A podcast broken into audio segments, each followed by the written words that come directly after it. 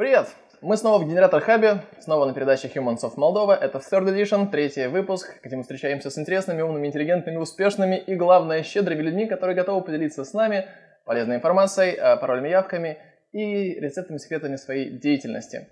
Сегодня у нас в гостях Алекс Бред, человек, который заполняет ленты наших фейсбуков прекрасными фотографиями и делает много других интересных вещей, про которые мы сейчас у него расспросим. Бердичевский Александр Ростиславович, видеограф, родился в Кишиневе в 1980 году. Много путешествует, про любимую страну за пределами Молдовы говорит, что пока наибольшее впечатление произвела Италия.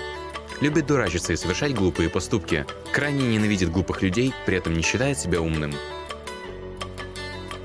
Привет, Алекс.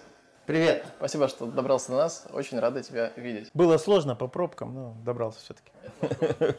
С нами еще сидит Валерию, мой друг, сонапарник, соведущий. Здравствуйте, Валерий, вы снова с нами. Да. Очень рад, очень рад. А, будем говорить о вас. Алекс, Алекс, простите, Валерию, как бы сейчас, как-нибудь уже о вас. Давайте будем говорить про Алекса. Да, давайте про Алекса. И я начну, наверное, с первых вопросов, а, узнавать про вашу какую-то биографию, про то, как вы начинали, откуда вы появились на свет, где вы появились на свет, были ли вы родились ли вы в Кишиневе или в каком-то другом нашем городе, или вообще не в нашем городе, я не знаю, честно говоря. Думаю, нам всем это интересно. И как это все примерно происходило? Вас школа, университет, вот эти годы интересуют нас. Ну, э, родился я в Кишиневе, всю жизнь прожил здесь, в Кишиневе. Э, это родной мой город. Эм, учился, в принципе, практически как обычно. Прошел школы, гимназии, лицеи. Э, потом поступил в э, колледж информатики э, наш на ботанике. И затем, после его окончания, поступил в университет, где, к сожалению, проучился только две недели. О, первый. Да. Ровно через две недели я оттуда ушел, мне почему-то, не знаю, не понравилась атмосфера. Осознанно было? Все были настолько сильным душой, человеком, что раз и... В принципе, да. В принципе, я думаю, что это было осознанно. Я уже получил тогда работу новую. Э, я ушел работать в, в издание, в компьютерный журнал. Электронный офис он э, называлось издание. И ну, решение было мое осмысленное. Ты писал для них, что делал?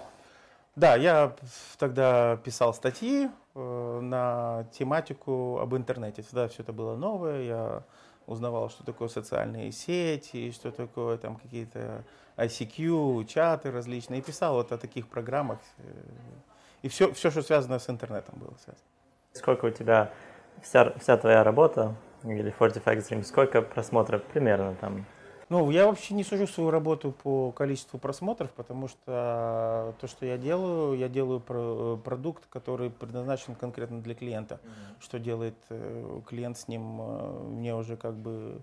Это не моя задача, не моя стихия. Я предоставляю им эти свои, свои ролики. А, вопрос в том, что вот э, если бы я вел какую-то там группу социальную, да, или я бы зарабатывал на Ютубе на просмотрах, тогда бы для меня эти просмотры были важны. Почему не зарабатываешь? Почему ты зарабатываешь на Ютубе? Это же возможно. Я на самом деле не говорю, что я не буду никогда этого делать. То есть, э, более того, что, наверное, в последнее время я постепенно начинаю приходить к тому, что надо что-то в этом роде делать, в какой-то подобный проект. Но Пока, пока на сегодняшний день я сдаю готовый продукт э, своим клиентам, и они уже распоряжаются им как нужно. Думал юный Алекс тогда, когда поступил на новую работу, что свою работу будет видеть миллионы людей? Нет, вообще никогда. Я более того, никогда не думал, что я буду заниматься видео и фотографией. А, я по специальности э, программист-бухгалтер, и все.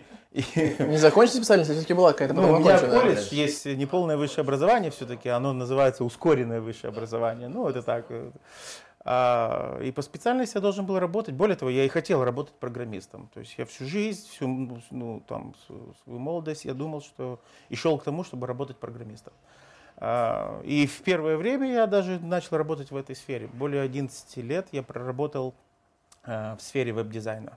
То есть я был сначала э, веб-дизайнером, в то время это включало все в себя, то есть от начала до конца, да, это и верстка, и дизайн, и программирование, все было. Да, все в одном. А, и наполнение контента, то есть неважно, все, все, все делали, один человек был на всю фирму, да. А потом, когда обязанности, когда уже люди начали понимать, что эти обязанности надо разделять, я сначала некоторое время работал веб-дизайнером, именно рисовал сайты, структуру, а затем перешел на работу менеджером с клиентами. И уже был связующим звеном между нашими клиентами и программистами. Ну, к сожалению, я думаю, что именно это меня изгубило на самом деле, потому что в какой-то момент я перестал понимать, что происходит вообще, и, и я уже не мог э, адекватно воспринимать вот эту борьбу между тем, что хочет клиент, и тем, что требуют программисты, что они говорят, мы не будем это делать, и говорят, нет, надо это делать. В общем, э, мои нервы в некоторый момент сдали, и я ушел из этой деятельности полностью. Для себя я в какой-то момент сказал, что я закрываю для себя э, бизнес, интернет-бизнес и ухожу из него. Таким ты, получается, был продажником, то есть занимался продажами? Да. связывал а, исполнителей и заказчиков. Ну, то есть я полностью вел, в принципе, до конца, до сдачи проекта в любом случае э, проект, то есть, ну и в продажами тоже. И менеджер проекта, получается. Да. Ага. То есть так как ты был специалистом, ты понимал а, какие-то там нюансы с той стороны и умел это преподнести. Да. И занимался этим сколько времени? 11 лет. Ага. Ну, я, я имею в виду полностью, то есть от начала работы вообще-то там. Ты закончил э, школу, колледж потом дошел до университета, две недели ты понимаешь, что не, не то. Да. А университет чего был? А, тоже Государственный университет был э, маркетинг и иностранные языки. И за две недели ты все понял? То есть две недели это же вроде не срок. Я, да, ну я в колледже отучился от начала до конца, именно пятилетний весь полностью срок.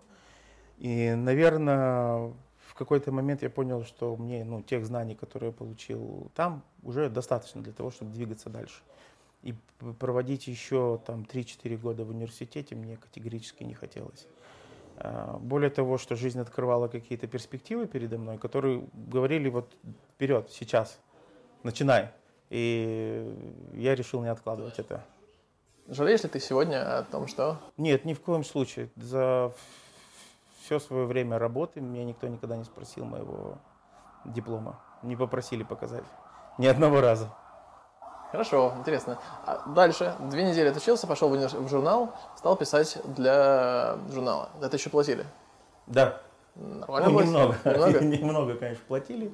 Но я продолжал э, работать в сфере веб-дизайна, все такого, поэтому и через несколько лет, когда журнал уже, к сожалению, закрылся, печатные издания не выдержали конкуренции, вот, и я ушел оттуда и уже занялся более плотно веб-дизайном. Я уехал работать э, в компанию «Шериф» в Тирасполе по приглашению э, и занимался их корпоративными сайтами э, полтора или два года, я уже точно там не помню. Но опять же, я не усиделся там достаточно долго. Вообще это, видимо, не моя какая-то судьба. Я редко усиживаюсь на одном месте. И понял, что нужно делать какое-то свое. Тогда я открыл свой первый интернет-магазин уже. А, мы занимались... С меня кидало немного, кидало тогда, покидало. Э, я занимался печатью футболок, и кроме того, что интернет-магазин был, надо было еще и печатать, и продавать, и, да, и опять человек-оркестр. Потом я понял, что мы разделяем эти обязанности, и печатали уже другие люди, я занимался только продажами. И несколько лет своей жизни это меня достаточно неплохо кормило. Это были свои принты? Э, это было смешано. Это была часть, мы начали, стартовали с э, чужих принтов, но потом была очень успешная серия э, футболок с нашими авторски, авторскими принтами. Несколько ребят помогло мне в этом, талантливых. Мы продавали там такие футболки, там Rot Away наш был концепт, Фаврей мороженое. На этом вся типичная Молдова и строилась, начиналась. Вы были еще до нас за долгие-долгие годы, я так понимаю. Какой примерно это год, когда вы это делали? С 2005, если я не ошибаюсь. Ты не заканчивал школу. Слушай, расскажи немножко про этот бизнес, пожалуйста. Какие там нюансы? Как это было? Насколько это было интересно, неинтересно тебе? Ну, я вообще в любое свое начинание как бы ухожу с головой. Если я его делаю, это мне интересно обычно. А, единственное, что как там в любых, в любых других делах начинают встречаться подводные камни. И уже э, тут момент, либо ты их там преодолеваешь, либо не хочешь преодолевать. Но, к сожалению, значит, э, с футболками в какой-то момент я ушел, ушел от этого, потому что встал вопрос об инвести... крупных инвестициях э, в это дело. Печатать э, под заказ футболки э, той технологии, которой мы это делали, шелкографии, было больш... выходила высокая себестоимость.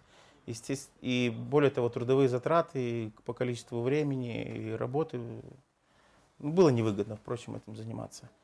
Э, я пытался найти инвестиции на новое, в новое оборудование, которое печатает это все автоматически, но, к сожалению, тогда не получилось. Автоматически? Термоперенос, наверное, или что? Э, да, да. Сейчас это все делается уже гораздо проще, сейчас это уже гораздо более доступно, но на тот момент, в то время это было даже достаточно дорогое оборудование. И... В двух словах расскажем нашим зрителям, что шелкография обычно принимает печать там от 50, наверное, штук, даже от 100, да. наверное, тем более да. тогда, я не знаю. Мы, мы были, наверное, единственными или одними из единственных, кто брался за единичные заказы по такой технологии.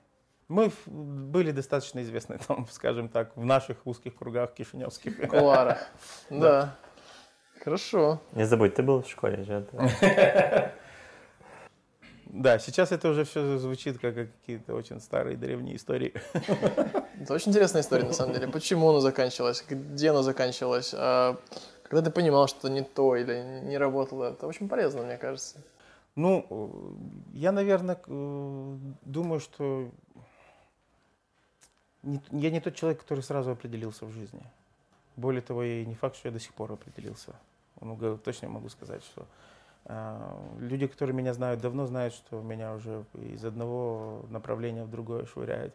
И вот этот огонь, который вскипает э, в сердце, когда ты начинаешь что-то новое, оно настолько сильно мне доставляет удовольствие. Я не люблю рутину, в принципе, рутину по жизни я очень не люблю не люблю там долго в очередях стоять или еще что-то такое, где, где надо монотонно что-то делать. Ну вот и характер у меня такой. И в принципе в бизнесе то же самое. Поэтому мне, мне надо это вот как-то так три года взорвалось, потом дальше куда-то идти. Ну, это хороший пример, потому что некоторые просто зацикливаются на что-то и никогда не заканчивают, даже если это убыточно или... Да, как найти себя, если ты не пробуешь? Ну, наверное, наверное, наверное так, да. Ну, э, ни о чем не жалею вообще, ни о чем не жалею. Все, что я делал в жизни, я делал достаточно хорошо, просто некоторое время. До 2010 года у вас был магазин, а дальше? А, потом я решил попробовать себя в рекламе и маркетинге. Некоторое время проработал в рекламных агентствах, потом работал в отделе маркетинга в компании Aquatrade. Э, занимался водой э, ОМ, Гура Кайнарулу. Тогда же родилась, э, родился наш продукт Велохора, который, да, в принципе, вот до сих пор живет, и я за него очень горд тем, что принял участие в его создании. Как, как сейчас помню, когда мы придумывали название, это где-то там на кухоньке мы сидели с, с Вероникой, и вот у нас был такой маленький брейнсторм. Круто, из маленькой кухоньки это все разрослось в огромное мероприятие, о котором знает весь город, весь, страна. Ну, мы, честно говоря, даже, ну, когда мы его создавали, мы даже не планировали, что оно вырастет в такое мероприятие. Э, люди до сих пор интересуются, пишут в этом году, к сожалению, не удалось ее провести, потому что э, время, когда мы ее планировали, совпало с нашим кризисом в экономике, и тогда было что-то сложно куда-то вкладывать деньги в такие мероприятия. А, но весной, скорее всего, уже 2016 года все, все, все вернется на свои места. Я думаю, что почти у каждого из города есть майка Велхор. Да, я тоже их вижу, этих майк. Да, их три. Да. Мы, мы, мы на, на первой велохоре мы ожидали, может быть, 300-400 человек. Когда приехал, полтора тысячи сразу же сходу на, на первый же праздник приехало мы были немного не готовы к этому. Это круто, про это мы тоже расспросим. Я хочу детали немножко. Вот ты работал, получается, магазин у вас был. Ты, по идее, был там директором, одним из основателей, правильно я понимаю? Да. А потом ушел из э, э, директорского кресла, грубо говоря, в наемные сотрудники. Я решил попробовать, объясню почему. Потому что э, хотелось поработать с крупными проектами. Потому что в любом случае я очень сильно был ограничен в своей маленькой компании ресурсами и все такое. Мне хотелось применить какие-то свои знания, свой опыт э, на более крупных проектах. И в принципе, как показало время, это получилось. А, вот. Но опять же, время неумолимо работало против меня. И в какой-то момент, эм, будучи наемным сотрудником, я вошел в какой-то ступор такой, который да, дальше я не мог развиваться. К сожалению, то направление, которым я занимался в компании, оно не, не предполагало какого-то сильного повышения или стремления куда-то дальше. А, вот тут был переходный период в моей жизни. А, и директор э, компании Данил Балабан, он был, э, скажем так, сыграл ключевую роль э, в том, кем я стал на сегодняшний день, чем я занимаюсь на сегодняшний день. Э, в какой-то момент он просто позвал меня на встречу и сказал, Алекс, ты здесь гибнешь. Просто-напросто гибнешь. Это давай, он сказал? Да, это он сказал. Он говорит, давай сделаем так. Я тебя увольняю, но ты создаешь свою компанию, и я становлюсь твоим первым клиентом. Вот так. То есть э, я не знаю, меня, я не слышал даже о примерах подобных даже в жизни, никогда не встречал. Никогда не встречал. Inspiring, да? Вызывает, да. вызывает уважение, И конечно. человек сдержал свое слово. Мы тогда с Вероникой Верлан вот объединились, открыли 45 Extreme Production. И нашим первым клиентом была компания Aquatrade в лице Данила Балабана. Мощно, круто приторможу снова немножко нашу беседу. Хочу, хочу узнать детали, всем назад тащу. А вот ты был директором, вот ты перешел в наемные сотрудники. Для меня это очень актуальный вопрос. Я сейчас как бы, это компания, я директорствую в ней. И понимаю, э, что работал в жизни наемным сотрудником я всего однажды, и то 2-3 месяца, и то не считается, в общем. И мне периодически кажется, что я недостаточно ну, квалифицирован вообще в душе. Так подозреваю, что достаточно квалифицирован, чтобы э, быть директором, чтобы видеть какие-то другие модели работы. Если работа большой компании, там наверняка что-то отлажено, а я все пытаюсь построить сам, бью себе собственные шишки. И, возможно, стоит пойти куда-то в наемные сотрудники, немножко поработать там, нас понять, переосмыслить и увидеть. Вот, как на тебя, на тебя сыграло это? Ну, я вообще считаю, что любой опыт, он э, является опытом, и он полезен. А, даже если ты, ты там как многие думают, что если они вот директоры маленькой там, но своей компании, то если он пойдет куда-то работать наемным сотрудником, то это дауншифтинг. Ну, я не считаю это. Я не считаю это таким. Душевно, да, кажется, кажется, есть такой комплекс маленький. Не, ну вот это, это какое-то такое, да... Комплекс неполноценности. Не, да, вот именно, что это комплекс неполноценности. Люди, люди этого стесняются. Не, не, не считаю, не считаю ничего зазорным. А, если у тебя расширяются какие-то горизонты, если у тебя расширяются знания, если ты начинаешь получаешь доступ к каким-то ресурсам дополнительным, более крупным за счет э, того, что ты э, работаешь в крупной компании, то почему нет? Почему нет? Тогда ты так ощущал себя? Да. Да, тогда я специально ушел, не, не просто там за зарплату или что потому что, э, во-первых, я увидел в своем начальнике непосредственно интересного человека, который Э, понимал то, о чем я ему говорю, понимал мое видение, там, э, мы разделяли какие-то идеи, и они были достаточно для того э, времени, достаточно революционные, и более того, ну, вряд ли какая-то крупная компания пошла бы на такие меры. Сейчас бизнес чуть поменялся, сейчас все хотят, давайте нам что-то оригинальное, что-то свежее, что-то, что еще кто никто не делал. Тогда было чуть по-другому, тогда это все только-только было в, зачатках, так сказать. И когда я встретил такого человека, когда я увидел его, когда я поговорил с ним, я понял, что то, что мы сможем с ним вместе сделать, будет гораздо больше, чем я сделаю один. А ты про Акватеру и про... Про а, Акватрейд. Акватрейд, ой. А, Акватрейд и Данила, да? Непосредственно. Да. А что вы делали тогда, кроме Велохора? Что-то еще было такое, что рекламные какие-то моменты, ролики, что-то необычное? Не, мы достаточно, мы очень долго прорабатывали Э, спортивные мероприятия. Мы тогда ушли вообще в активный образ жизни с водоем. Э, Все, что сейчас э, кажется уже нам обычным, вот там соревнования по бегу или фитнес-зале, мы, мы эту аудиторию получили тогда. Потому что вода ОМ сейчас ассоциируется с активным образом жизни. То есть это не просто напиток для там, Хотя это, это просто обычная вода, она, она ассоциируется... Кому не говори. Да, она, да. она сейчас ассоциируется с э, активными людьми, которые актив- ведут активный образ жизни. А, Мы тогда к этому пришли, эта концепция только тогда зарождалась, сейчас она уже живет, и я думаю, что она будет еще жить долго. Вот мне интересно, когда ты брал камеру первый раз в руки и начал снимать? Да, вот ты был программистом, говоришь нам, э, сработал в рекламном агентстве, туда-сюда, я тоже в рекламном агентстве работаю. Фотоаппарат вот лежит и все, я его не беру в руки, как так получилось?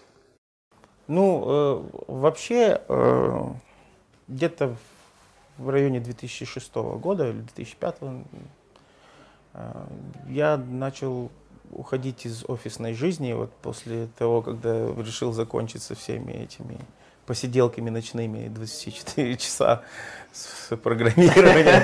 Да. Вы, я думаю, вы понимаете, о чем речь. Соберись. Да, это, было больно просто. Да. Я решил, что как бы это не совсем мой образ жизни, я начинаю, решил начинать потихоньку от этого уходить. Меня пристрастили к путешествиям, к горам, к горнолыжному катанию. И э, потихоньку-потихоньку м, я стал ездить в такие поездки все чаще, чаще и чаще.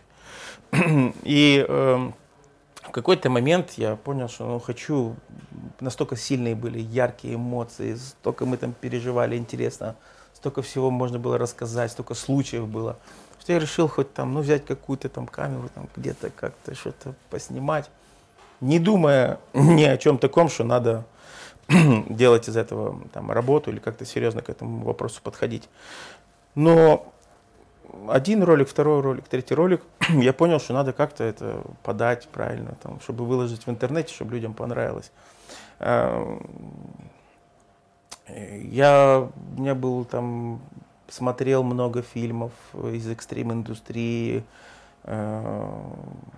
наверное, там по 20 за сезон фильмов мы просматривали, все вместе собирались.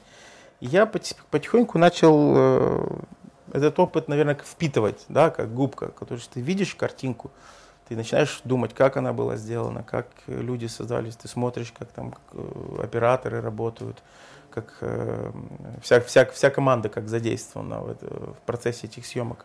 Я начал это потихоньку впитывать, и имея там самое дешевое, самое минимальное оборудование, которое у меня было, обычные там хэндикам камеры какие-то, там я начал приспособления, мы начали делать там, э, стадикам самодельный там сделали, знаешь, какой-то металлический там с подшипниками висящими там, изолентой примотано, но оно работало, понимаешь, оно работало.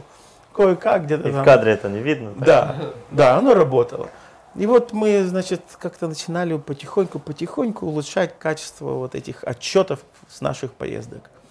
Ну, незаметно, наверное, для себя, незаметно для, наверное, всех как-то раз, и вдруг стало получаться хорошо.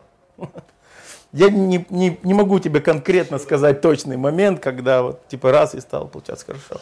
Это чудо. То есть вы делали это, потому что вам нравилось? Нравилось. И по дороге просто начало получаться хорошо. Не, мы не планировали, что это станет нашей работой. Это, это просто было хобби. Долгое время это было и оставалось хобби, пока я не понял, что за это можно брать деньги. Наверное. Какие-то курсы, школы, мастер-классы, Ничего. профессор какой-то, который учил тебя Нет, вообще. я самоучка полностью, я перенимал опыт из интернета, то есть много теории там уже есть. У нас сейчас все ресурсы открыты, Так, Антон, давай идем смотреть YouTube. сообщества там различные, да. Много черпал из различных роликов мейкингов, и там, то есть я всегда, а, если увидел какой-то интересный, красивый фильм, я всегда пытался найти материал, где было отснято, как это было сделано. Перенимал оттуда опыт. Ну и, э, в принципе, мне, наверное, повезло, мне довелось поработать с людьми, которые в этом что-то понимали, и от каждого из них я черпал какую-то там информацию, которая, в принципе, откладывалась и сложилась в то, что есть. Скажи, пожалуйста, вот пристрастие к путешествиям, э, смена рода деятельности, переориентированность, она же повлияла на тебя и внутри, наверное. Почему я спрашиваю? Я подвожу к тому моменту, когда я рассмотрел твои аватарки. Я решил посмотреть все твои аватарки в Фейсбуке. Наткнулся на фотографию, наверное, 2009 года, где ты одет в какие-то э, среднестатистически одет. В общем, как э, не знаю, как назвать, как ботан. Прости за это вот. Ну да, я таким и был. Да, и, Я... и последние твои аватарки эти красочные, яркие, зеленые цвета, красные. Э, эти глаза горящие, я не знаю, настолько серьезная разница, что, ну, я всему офису показал, мы все удивлялись, называют так. Э, Так на самом деле и было. Э, 2000, конец там 2009, да, 2010 год. А еще говорить о 2000-х годах. Я тогда вообще был ботан ботаном, ходил там с свитерами, только там очков с такими линзами не хватало. Ну, я вы- выглядел, выглядел и мыслил тогда абсолютно совсем по-другому, естественно. И э, я тусовался в компании людей, которые Самые, что ни на есть, ботаны были, настоящие. Вот. Э, Не знаю, почему я показал на тебя. Какой тогда первый, самый первый клип, который вы уже делали коммерческий, который ты помнишь? Слушай, ну, э, я помню, что изначально мы, естественно, работали по велохоре. Мы, мы делали отчеты с э, велохора, так как это был самый главный наш, скажем так, продукт. И э, я помню, что я тогда отснял, э, обычно я снимаю там 3-4 минуты какой-то отчет и все. Мне тогда, я так увлекся съемками, что получилось э, три полноценных ролика с мероприятия. Я их разделил на три части. Это было там вступление, когда к нам приехали наши гости, чем мы занимались, как все это было. Потом сам велопробег, а потом а еще отдельным роликом я сделал ту часть, у нас была экстремальная часть, мы поставили эти рампы, там при- приехали ребята из Москвы, приехали ребята, э, приехал райдер из Америки тогда, из э, Германии приехал райдер. И было настолько все насыщенно и мощно, что я сказал, нет, ничего, мы будем делать три ролика отдельно, потому что это там очень много информации, очень много интересного. Ничего не хочу упустить, ничего не хочу вырезать. А, и помню, тогда нас еще пригласили э, в Днепропетровск, один из наших первых таких выездных был заказов э, на дроп-зону. Мы снимали э, парашютные ролики. Мы снимали, так сказать, рекламу парашютного спорта тогда. И тоже мы не смогли вложиться в один ролик, мы тогда тоже сняли три ролика. То есть, знаешь, вот этот... э, Вы прыгали с самолета? э, ну, Сейчас, наверное, укладываешься, мне кажется, в один ролик. да, сейчас я все гораздо компактнее все делаю. Тогда вот этот, знаешь, э, максимализм был, который всего побольше, помощнее, надо показать, и не получалось. А, да, прыгали. Вероника вообще получила, так, э, значит, э, звание пилота, парашютиста. Да, закончила полный курс, Вы прошла. серьезно за это. Да, она что-то как-то так вообще в эту тему втянулась. Меня сильно не увлекло, не, не увлек парашютный спорт. Мне понравилось, я сделал два прыжка, я прыгнул там с тысячи метров, с четырех тысяч метров. Круто было. Но я сказал, Вероника, удачи тебе, продолжай. Расскажешь, как было. Я с высоты очень боюсь. При том, что я... Прыгал с 4 тысяч Да. метров. Я делал все практически возможные поступки, и rope jumping, и там в горы лез, и э, на лыжах там с крутых склонов спускался, и прыгал, и парашюты, но при этом я жутко боюсь высоты. Такой, такой нонсенс. Да, Каждый раз мне очень страшно, скажем так. ну это круто. Да. Хотел узнать, а вот ты говорил, что э, работал в рекламном агентстве. Это 2010 год примерно. Нет, до этого, до, до, до Кватрейда. Да, да. Ты тогда уже стал меняться, вот из того ботана, э, программиста, я не Ну, знаю. да, это был переходный, я думаю, период, когда я уже понял, что мне хочется больше креатива, больше свободы, потому что образ жизни мой начал меняться. Я начал ездить э, в эти поездки, я начал встречаться с людьми, которые э, совсем по-другому смотрели на мир, которые по-другому жили. Я начал вписываться в эту э, экстрим-культуру, так называемую. То есть люди, которые там не могут без получения какой-то там дозы адреналина, либо и они ярко одеваются, они весело живут там на широкую душу, да, то есть я все это начал потихоньку втягиваться, втягиваться, и я видел, что это не те люди, которые берут там две недели отпуска в год, и все. То есть э, весь их образ жизни и поиск и работа связаны с тем, чтобы достаточную или очень большую часть времени они проводили так, как они хотели. Сейчас мы про это расспросим, но до этого хотел узнать, сколько было лет примерно тогда тебе, когда ты перешел, вот, когда ты стал путешествовать, стал пристрастию, пристращаться к этому и Поздно. меняться. Поздно Вот очень. интересно. Поздно, потому что это мне было уже 25-26 лет. 25-26. Да, это я считаю поздно. Это нужно делать гораздо раньше. А, Это надо, ну то есть э, обычно люди увлекаются этим, когда еще молодые, когда там 18-20 лет, они как-то активно пытаются в Это это. не втянуться. дорого? Э, Ездить, путешествовать, там...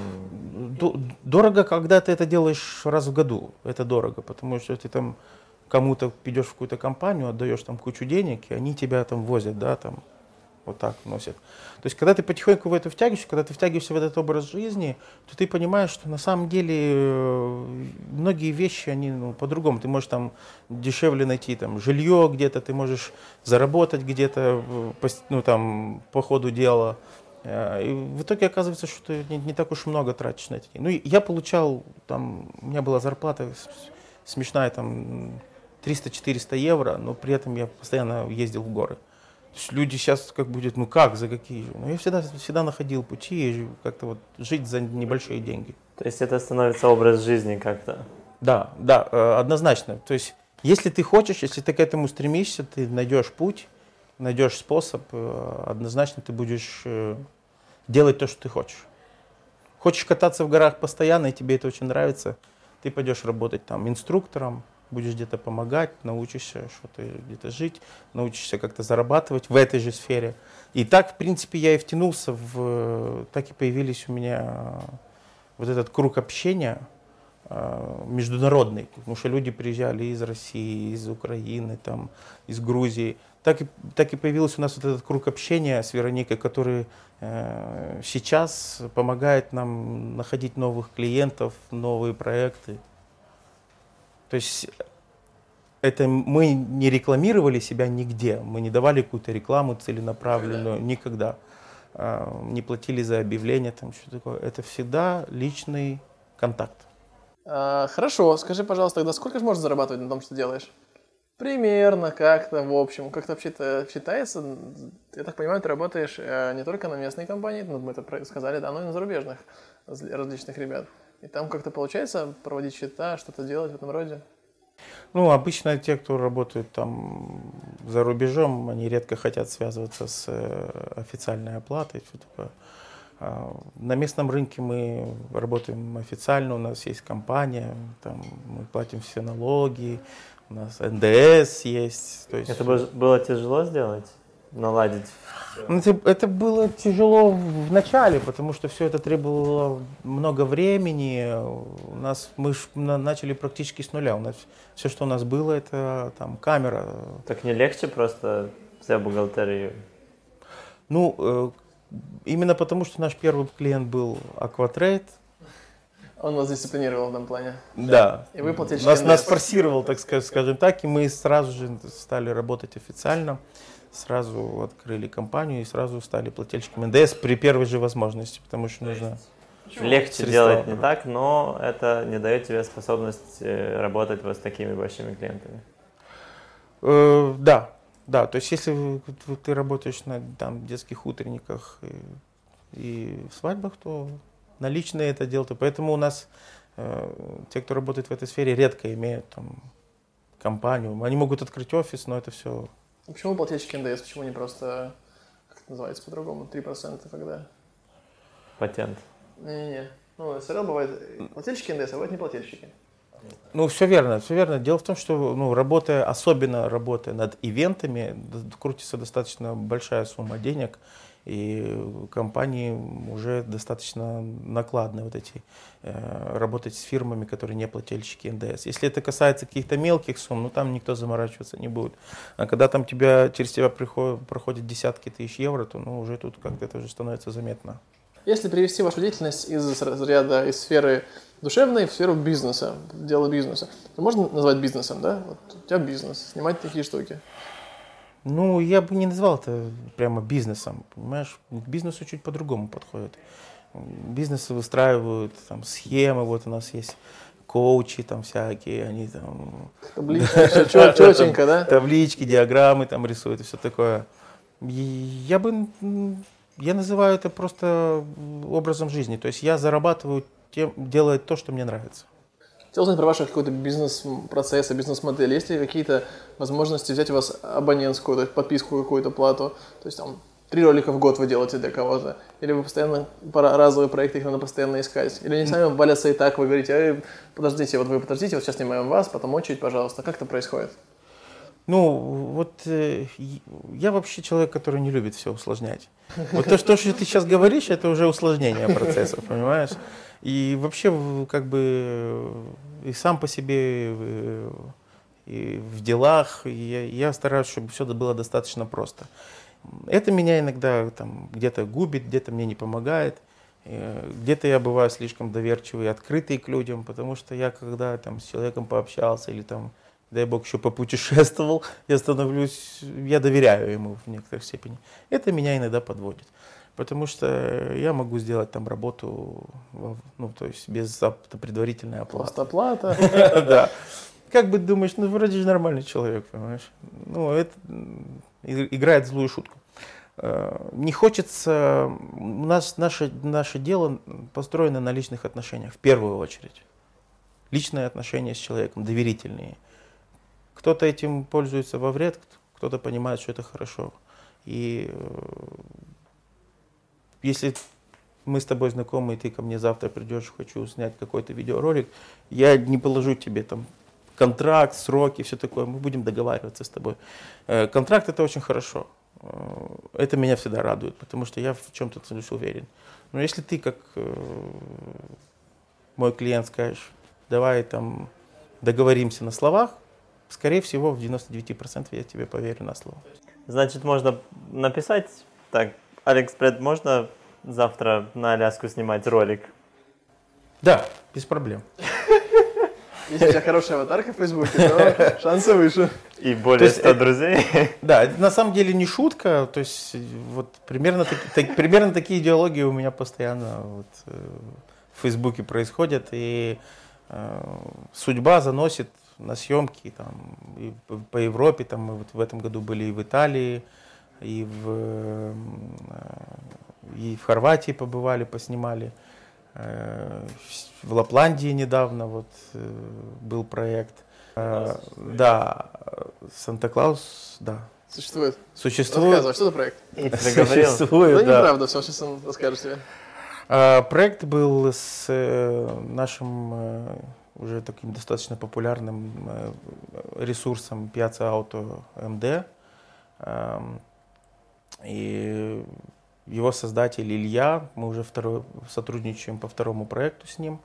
Летом мы ездили, э, автопробег был 21 страна за 21 день. Мы намотали 14 тысяч километров, проехали большую часть Европы по кругу и добрались до Марокко. Ну вот в жизни не поверил на самом деле, что э, ролик, что получил, что получил клиент от вас после этого путешествия? Ролик и фотографии, правильно понимаю?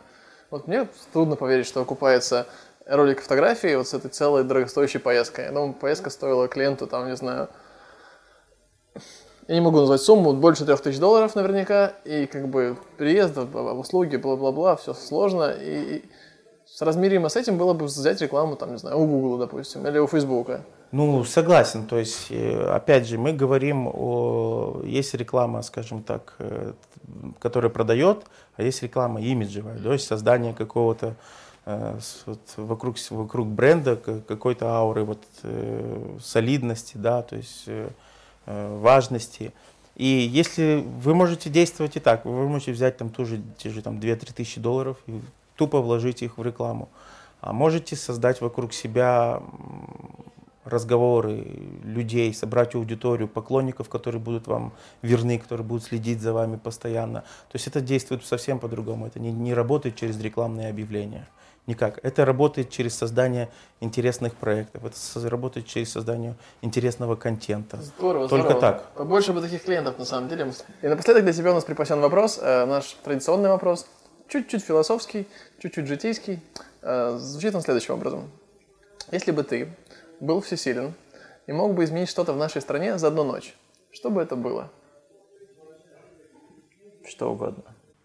Я бы изменил, наверное, образ э, мышления людей постарался бы изменить. Скажем так, э, можно ли что-то сделать, чтобы изменить менталитет? Мне бы хотелось, чтобы была такая волшебная палочка, да, нету конкретных действий, которые бы я сказал, что надо сделать то-то, то-то, то-то, то-то. Я бы хотел, вот, чтобы у меня была такая волшебная палочка, и сделал бы так, и 90% э, людей, которые живут в нашей стране, стало мыслить, как другие 10%. Как? Скажи, как это? А, Свободнее, честнее, как это? Честнее. В первую очередь честнее. К сожалению, есть, есть, есть э, какая-то, наверное, традиция у нас э, в Молдове среди наших граждан, что надо где-то обмануть, где-то урвать, где-то э, там что-то там украсть где-то, да. Вот я хочу это поменять. Я хочу, чтобы люди жили честно, с оглядкой на других людей. В первую очередь с мыслью в голове не навреди другому. То есть не мешай жить, не навреди другому. Давайте жить Честно? честно, ярче и насыщеннее. Десятку вернешь и потом начнем. Окей. Спасибо большое, спасибо, что был с нами. Мне очень понравился твой рассказ. Я А Мне понравилось себя- с вами побеседовать. Редко бывает э, столько времени, э, потому что обычно приглашают там куда-то на телевидении, и там говорят, у тебя есть минута, чтобы все рассказать. Что делать? Не делать?» наш формат. Нет, мы хотим общаться, мы хотим знать больше, мы хотим услышать того, кого приглашаем. Мы для этого и зовем, в принципе. Надеюсь, это будет продолжаться. Надеюсь, не последний раз. И я уверен Есть еще что рассказывать, есть еще чем делиться. Спасибо. Вот такой вот душевной и теплой вышла сегодняшняя передача. И на примере Алекса Бреда э, мы увидели несколько простых, важных истин. Первая из которых – это важно не любить то, что ты делаешь, а делать именно то, что ты любишь. А вторая – это, наверное, то, что не важно, насколько ты успешен и богат, насколько ты удачно, хорошо живешь по бумажкам. Важно именно, как ты чувствуешь себя внутри. Если ты чувствуешь себя, будучи директором какой-либо компании, не супер счастливо, не бойся свернуть с этого пути. Впереди может быть совсем другой, но не менее интересный путь, чем у Алекса Бреда. Спасибо, пока.